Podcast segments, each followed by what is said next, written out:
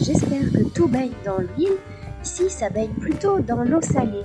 Mais je vais vite quitter cet environnement maritime parce que, oui, vous voyez ce genre de truc où on se dit j'ai une super idée, ça va être génial. Et donc là, en l'occurrence, c'était je vais enregistrer mon épisode de podcast sur la plage. Et que tu te rends compte que avec le micro, on n'entend absolument rien parce que le micro est trop sensible au vent. Et que même sans le micro, avec le micro de l'ordinateur, c'est quand même pas ouf. Donc on va arrêter avec cette intro qui doit pas être très agréable à écouter. Et on se retrouve aussitôt après, même si pour vous, pour moi, en fait, ce sera à un autre moment, dans d'autres conditions techniques. Mais là, en l'occurrence, j'étais au bord de la plage au moment du coucher de soleil. C'était quand même vachement cool. C'est cool à voir, mais c'est pas cool à entendre.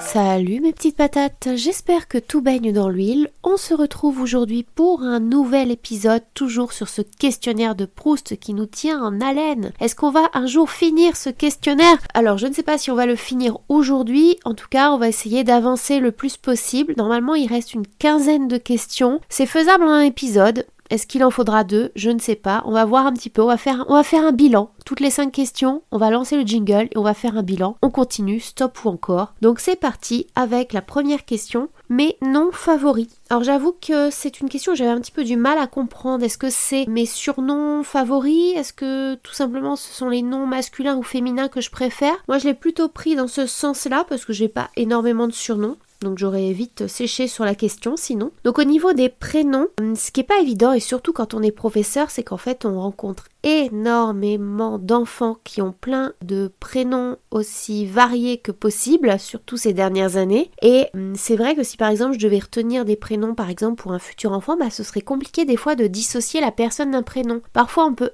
apprécier un prénom, mais en fait on va trop l'associer à une personne. Alors si on l'aime, je pense que ça pose pas de problème. Si on l'aime moins, déjà c'est plus compliqué. Mais je ne citerai pas du coup de prénoms de personnes que je n'aime pas. Je ne vais quand même pas faire ça. En tout cas, pour des prénoms dont les sonorités me plaisent ou qui ont une signification pour moi, pour les noms masculins, j'avoue que j'ai pas de, de nom particulier. Il y a des prénoms qui peuvent me plaire dans les prénoms actuels, même des, des jeunes actuellement. Sinon, j'ai peut-être un peu plus d'attirance pour les prénoms masculins bretons. Voilà je trouve qu'il y a des jolies sonorités dans tout ce qui est les Loïc, les Johan, les Yann, les, les je ne sais pas quel autre prénom pourrait être breton, voilà, mais j'aime bien ces sonorités-là. Concernant les filles, je suis un petit peu plus inspirée, mais en fait, il y a un prénom en particulier que j'aime beaucoup et si un jour par exemple j'avais une fille je pense que j'aimerais beaucoup lui donner ce prénom même si peut-être que je ne le ferai pas parce que c'est peut-être pas évident à porter j'en sais rien non, ce n'est pas Frédégonde, c'est Aloysia. Alors Aloysia, ce n'est pas un prénom nouveau, ça fait un peu euh, prénom neuf euh, qui vient de sortir, euh, mais si vous regardez bien autour de vous, je ne pense pas que vous en connaissiez beaucoup, et en fait c'est un prénom que j'ai découvert en fouillant les archives de ma famille, notamment les vieux papiers de notaire, et c'était le prénom apparemment d'une de mes arrière-arrière-grandes-tantes, ça devait être la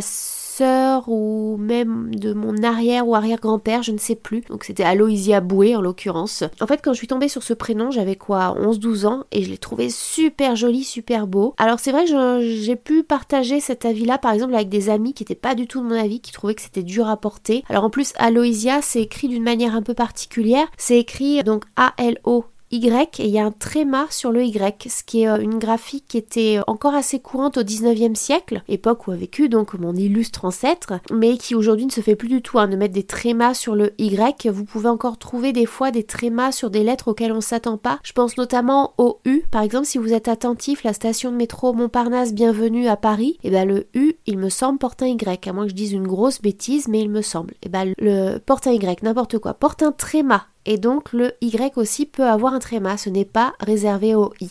Voilà, Aloysia, c'est un prénom que j'aime beaucoup. Déjà parce qu'il y a Y, j'aime beaucoup la lettre Y. Déjà, dans les prénoms bretons masculins, euh, je vous ai cité des prénoms qui avaient souvent un Y ou un I tréma. Donc je pense que c'est quelque chose que j'aime bien au niveau de la sonorité ou même de la graphie, de l'écriture. Deuxième question, ce que je déteste par-dessus tout. Et alors là, tout de suite, ce qui me vient à l'esprit, c'est pas compliqué, ça va être encore de la bouffe, mais cette fois-ci, vous ne m'en feriez manger pour rien au monde, c'est de la mangue. Je déteste la mangue. Vraiment, c'est c'est viscéral, c'est déjà rien qu'au parfum, ça m'écœure, mais si j'en mange, je suis sur le point de vomir. Ça m'est déjà arrivé d'avoir des hauts le cœur en mangeant de la mangue par inadvertance ou même quand c'était mélangé à autre chose. Alors parfois, si c'est mélangé à autre chose, je pense notamment à tout ce qui est mélange fruits exotiques. Si le pourcentage de mangue est vraiment infime, ou par exemple si c'est un, fruit multivitaminé qui a de la mangue dans une très faible proportion et que j'arrive pas finalement tant que ça à la déceler, notamment si c'est noyé, je pense typiquement sous le fruit de la passion qui va l'emporter au niveau du goût sur la mangue, ça va pas trop me gêner.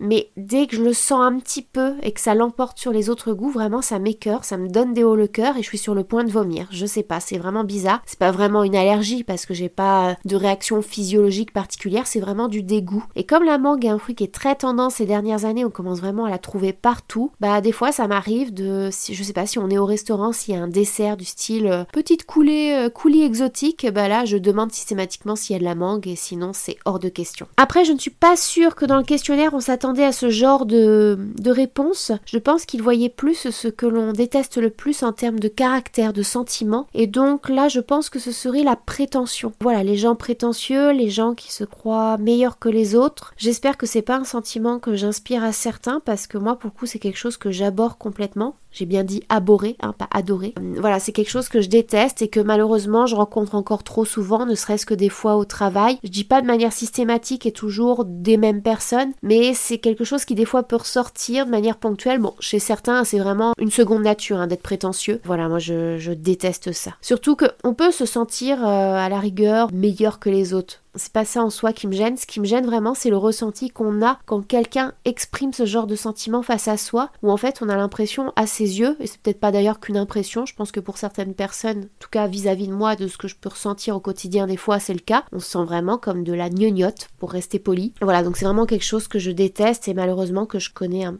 un petit peu trop souvent à mon goût. Autre question, les personnages historiques que je méprise le plus. Euh, voilà, on est toujours un petit peu dans le même genre de sentiment. Je l'ai pas fait exprès là, mais euh, c'est un sentiment que je n'aime pas. Et donc par conséquent, j'utilise mon Joker. Je crois que c'est la seule fois où je vais l'utiliser, mais j'ai pas forcément de personnages historiques que je vais mépriser. Il y a des personnages historiques que je ne vais pas aimer, mais ne pas aimer quelqu'un, c'est pas forcément du mépris. Je vais pas reparler d'Hitler parce que sinon au bout d'un moment je vais me faire censurer. Mais par exemple Louis d'Orléans dont je parlais la dernière fois, même si c'est un personnage qui m'inspire aucune sympathie, je peux pas éprouver du mépris. Ce serait quand même difficile d'éprouver du mépris d'ailleurs pour quel que soit pour le, personnage historique, parce que si à mon avis, enfin c'est pas à mon avis d'ailleurs, si à un moment donné on a retenu leur nom dans l'histoire, c'est qu'ils ont quand même quelque chose d'un minimum intéressant. Je dis pas forcément positif, mais d'intéressant. Donc le mépris pour moi c'est pas le sentiment qui du coup est cohérent dans ces cas-là. Déjà du mépris pour quelqu'un, j'ai vraiment du mal. Il y a, je crois pas avoir connaître des gens que je méprise, pour moi, c'est vraiment le fait de ne pas les aimer qui va l'emporter. Du mépris, je trouve que c'est vraiment l'un des pires sentiments humains. Donc j'ai pas envie de l'exprimer envers un personnage historique, même s'il y a des personnages historiques que j'aime pas du tout. Voilà, pour moi, c'est très différent. Autre question?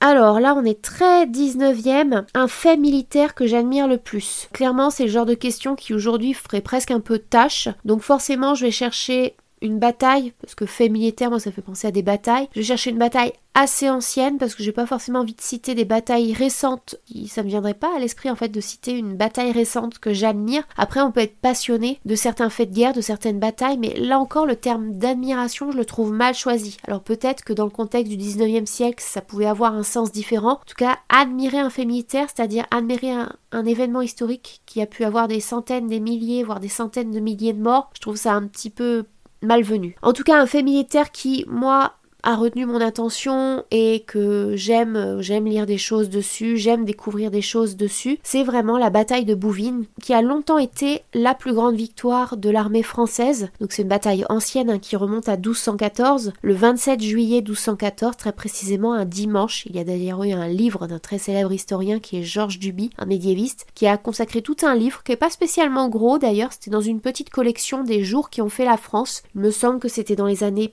je veux pas dire de bêtises, mais peut-être les années 80 que c'est sorti ce livre peut-être plus ancien, en tout cas pas plus récent. Et donc c'était un petit livre qu'il avait sorti sur la bataille de Bouvines, le dimanche de Bouvines, avec tout le paradoxe qu'il y avait à avoir une bataille déjà un dimanche, alors qu'on est dans une période où le dimanche est un jour euh, normalement réservé au Seigneur, où on ne fait pas couler le sang. Et puis bah surtout au-delà de ça, c'est une bataille qui voilà a eu un retentissement énorme dans l'histoire de France, qui a été très glorifiée au 19e siècle, qui a été ensuite un petit peu oubliée bah, avec les événements du 20e siècle. On a peut-être retenu d'autres événements. Voilà, la bataille de Bouvines, elle a a opposé en fait l'armée française, la chevalerie française de Philippe Auguste, donc de ce roi de France dont j'aime beaucoup, euh, beaucoup la période. Je peux pas dire que j'admire un roi de France. Là, je suis pas du tout royaliste, clairement. C'est souvent je dis que c'est mon roi de France préféré parce que en fait j'aime beaucoup la période dans laquelle son règne s'inscrit. Parce qu'après sa personnalité, euh, voilà, ça a pas l'air d'être non plus le meilleur poteau du monde. C'est un roi de France qui a quand même beaucoup compté pour la France et qu'on a tendance un petit peu à oublier parce que forcément derrière on a eu des François Ier, des Louis XIV qui l'ont un éclipsé, mais Philippe Auguste a été peut-être vraiment le premier grand roi de France. 1214, 27 juillet 1214, cette bataille en fait a opposé l'armée française, une petite armée française en termes de nombre, j'ai pas repris les chiffres exacts, je les connais pas par cœur. Et en fait, ce qui a fait que ça a été une très grande victoire, c'est que c'était du David contre Goliath, puisque l'armée française était opposée à une coalition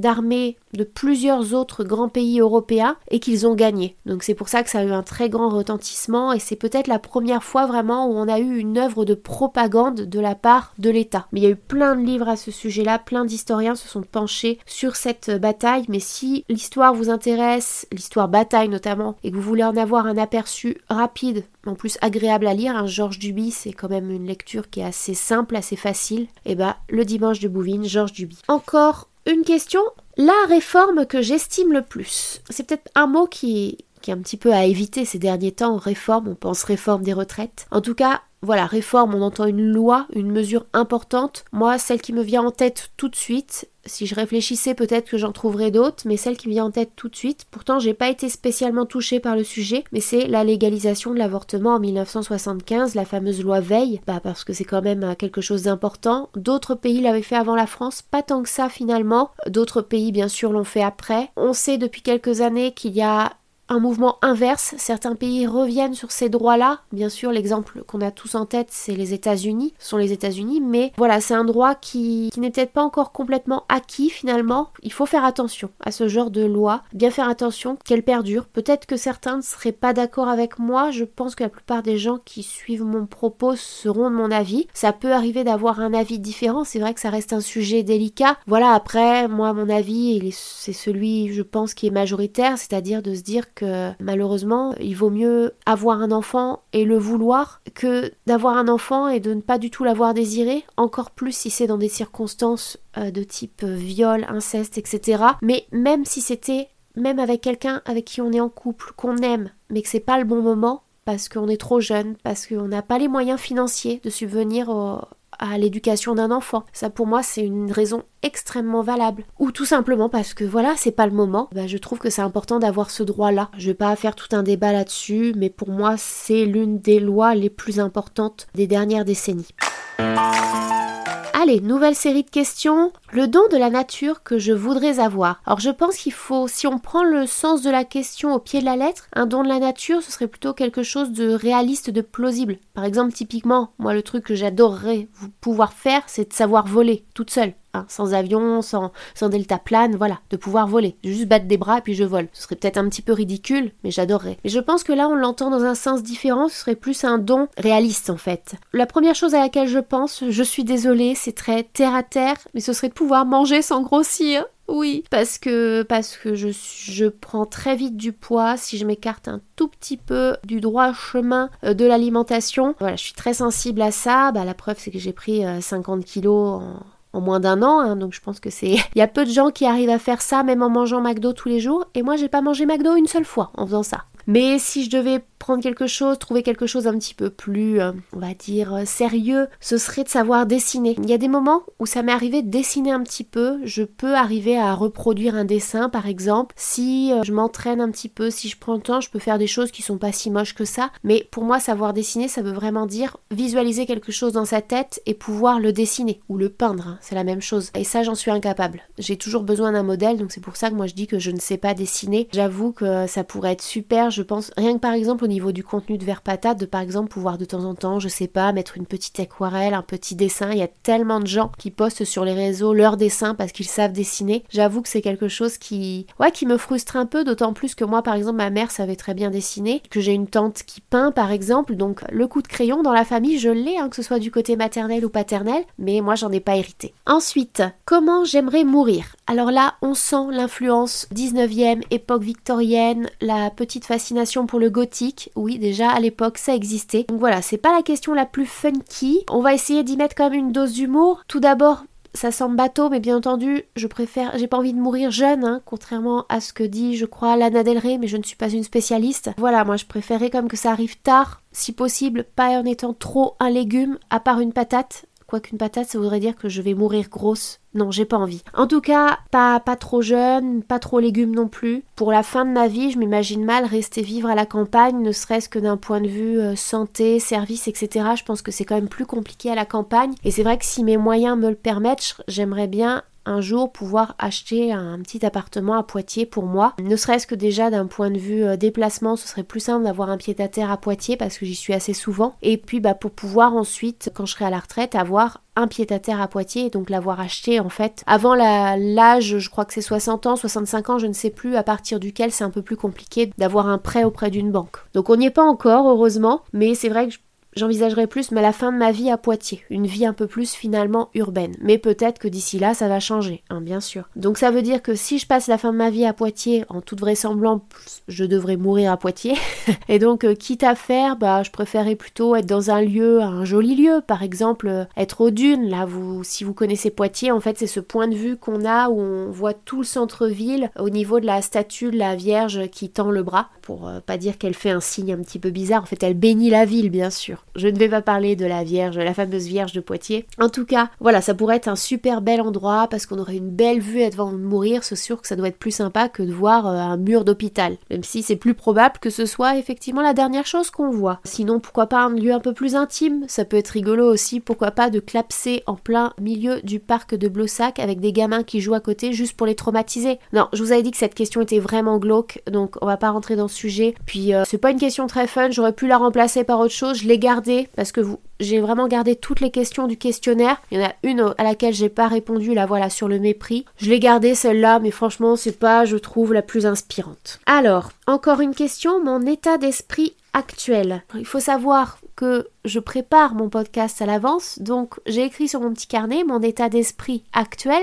quand j'ai écrit mon script. Donc bien évidemment, c'est pas le même parce que j'avais écrit ce script, c'était encore pendant les vacances scolaires, justement à un moment où j'étais revenue à Poitiers pour préparer un petit peu l'agrégation. Donc en l'occurrence, mon état d'esprit à ce moment-là, c'était assez tranquille, euh, voilà, je buvais des tisanes avec une petite bougie, je révisais des petites choses, enfin non, j'écrivais mon script concrètement. Voilà, c'était assez chill, euh, chill boulot quoi. Chill boulot, on va dire que c'est un peu mon, mon mood. Si je devrais résumer mon mood, ce serait bien ça, chill boulot. C'est-à-dire je suis toujours plus ou moins en train de travailler un petit peu, mais voilà, sans pour autant que ce soit une prise de tête parce qu'en fait, bah, j'aime ce que je fais hein, la plupart du temps, même si des fois, voilà, corriger des contrôles, c'est pas le plus fun, même si préparer certains cours, des fois, ça peut être un petit peu un petit peu long, un petit peu pénible, surtout les diaporamas des fois quand euh, j'ai envie d'aller dans le détail, de faire des jolies choses. Mais au final, si je prends beaucoup de temps à faire ça, c'est qu'il y a quand même une partie de moi qui doit aimer ça. Hein, voilà, il n'y a pas que mon côté perfectionniste qui s'exprime.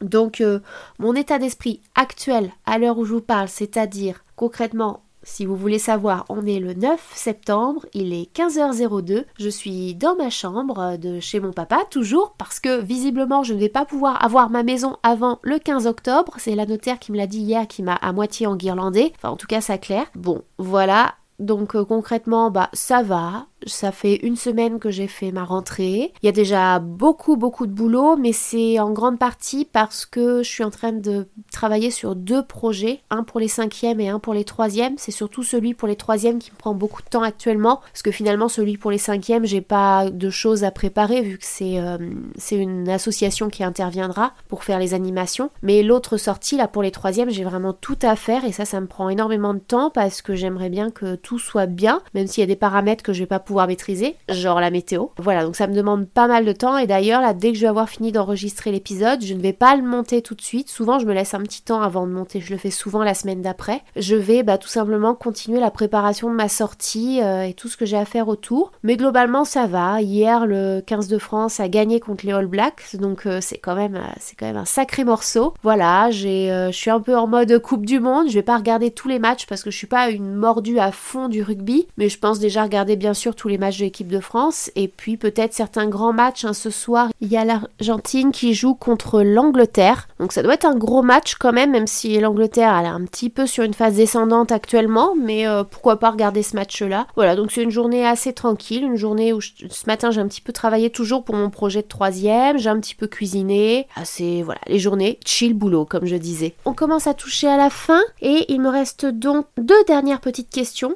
Les fautes qui m'inspirent le plus d'indulgence.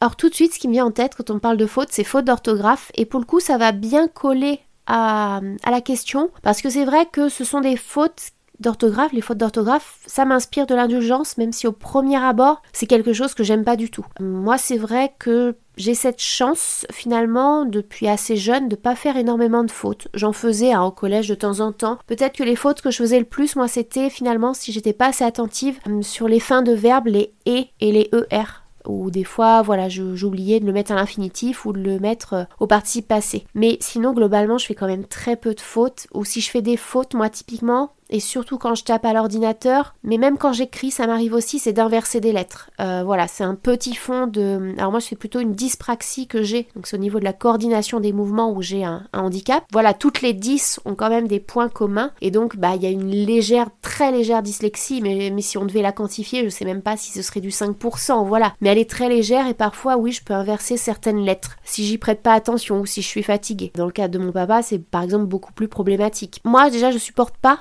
de faire moi des fautes. C'est vraiment quelque chose, si un élève me dit que j'ai fait une faute au tableau, en plus si c'est pas une faute d'inverser des lettres, mais une vraie faute d'orthographe, ah je, ça me met vraiment, ça m'énerve, je suis pas contente après moi. Alors quand c'est les fautes des autres, pour le coup je suis quand même très indulgente, c'est même plus que de l'indulgence, c'est en fait, euh, prendre que ce soit compliqué. Après, il y a des fois, je trouve quand même, alors voilà, je suis professeur, donc je vais parler des élèves, je trouve que certains ne font peut-être pas assez d'efforts et pourraient en faire moins. Mais pour un certain nombre, c'est compliqué c'est vraiment compliqué et notamment pour ceux qui sont euh, dyslexiques ou qui ont une dysorthographie par exemple ou toutes ces, toutes ces petites choses un petit peu similaires, c'est pas la répétition qui permettra de mieux écrire. Alors pour tous ceux parmi mes élèves qui ont copié 50 fois Méditerranée, ils vont me dire mais pourquoi avez-vous fait ça l'année dernière madame? C'est parce que quand même, ça peut avoir son intérêt déjà pour tous ceux qui sont pas dyslexiques. La, répétition, elle peut avoir son intérêt. C'est à force d'écrire les mots correctement. Moi, typiquement, il y a un mot sur lequel je me trompais facilement quand j'étais plus jeune, c'était le mot développement. Est-ce qu'on met un P? Est-ce qu'on met deux P? Comment Voilà. Maintenant, j'ai aucun problème à écrire développement. Voilà, c'est parce que c'est un mot, surtout au lycée, qu'on écrit très très souvent. Donc à force, je faisais plus de fautes. Mais c'est vrai que pour un élève dyslexique, la répétition, ça va pas forcément l'aider.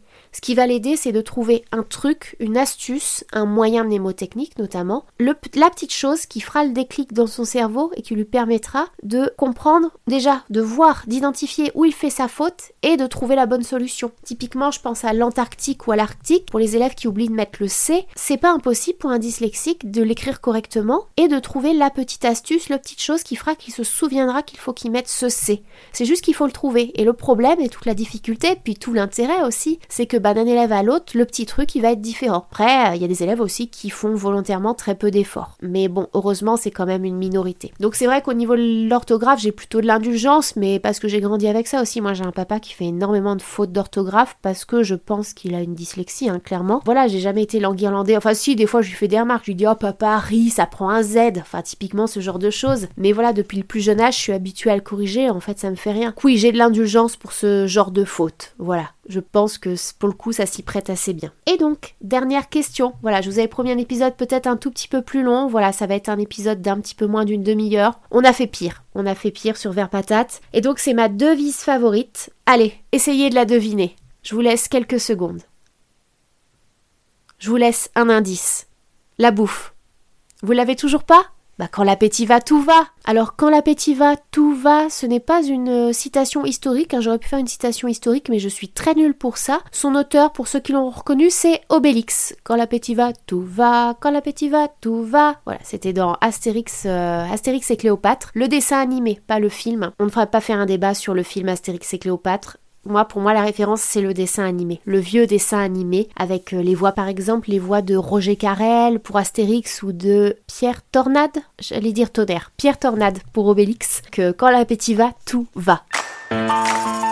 On arrive au bout de ce questionnaire de Proust. Ça y est, il est fini. Enfin, on aura tenu en trois épisodes. Youpi On n'y croyait plus pendant un moment. Mais heureusement, je me suis un petit peu rattrapée sur ce troisième épisode. J'ai passé un petit peu moins de temps sur les questions. En tout cas, si ça vous a plu, en refaire un dans l'immédiat, je pense que ça n'a pas beaucoup d'intérêt, mais vous, si ça vous intéresse, vous pouvez vous le faire à vous-même ou vous le faire entre amis. Vous êtes avec une copine et vous savez pas quoi faire de votre après-midi parce qu'il pleut, et ben voilà, faites un petit questionnaire de Proust entre copines, adaptez les questions. Vous n'êtes pas obligé de faire les questions du 19e, notamment la question comment vous aimeriez mourir, celle-là on peut peut-être l'éviter quand même. Voilà, n'hésitez pas à vous aussi à vous prêter au jeu. En attendant, bah, me concernant, j'espère que ça vous aurait appris des choses, peut-être des choses surprenantes. J'espère que parfois vous aurez pu sourire ou rire légèrement. Est-ce que je vais reparler de Mona Lisa dans les toilettes? Ça y est, je l'ai fait. Voilà. En tout cas, c'est ce qui m'a marqué sur ces trois épisodes. Mona Lisa dans les toilettes. Donc je vais vous laisser, vous laisser là pour cette semaine. On se retrouve, je pense, raisonnablement dans 15 jours parce que j'ai pas mal de boulot en ce moment. Donc euh, reprendre le rythme, on va dire plus doux de tous les 15 jours, ça me semble plus raisonnable. Il faut que je trouve d'autres idées. J'ai plein d'autres idées, mais je ne sais pas, pour être honnête avec vous, je ne sais pas encore à quelle sauce je vais vous manger la prochaine fois. Donc euh, d'ici là, gardez la patate.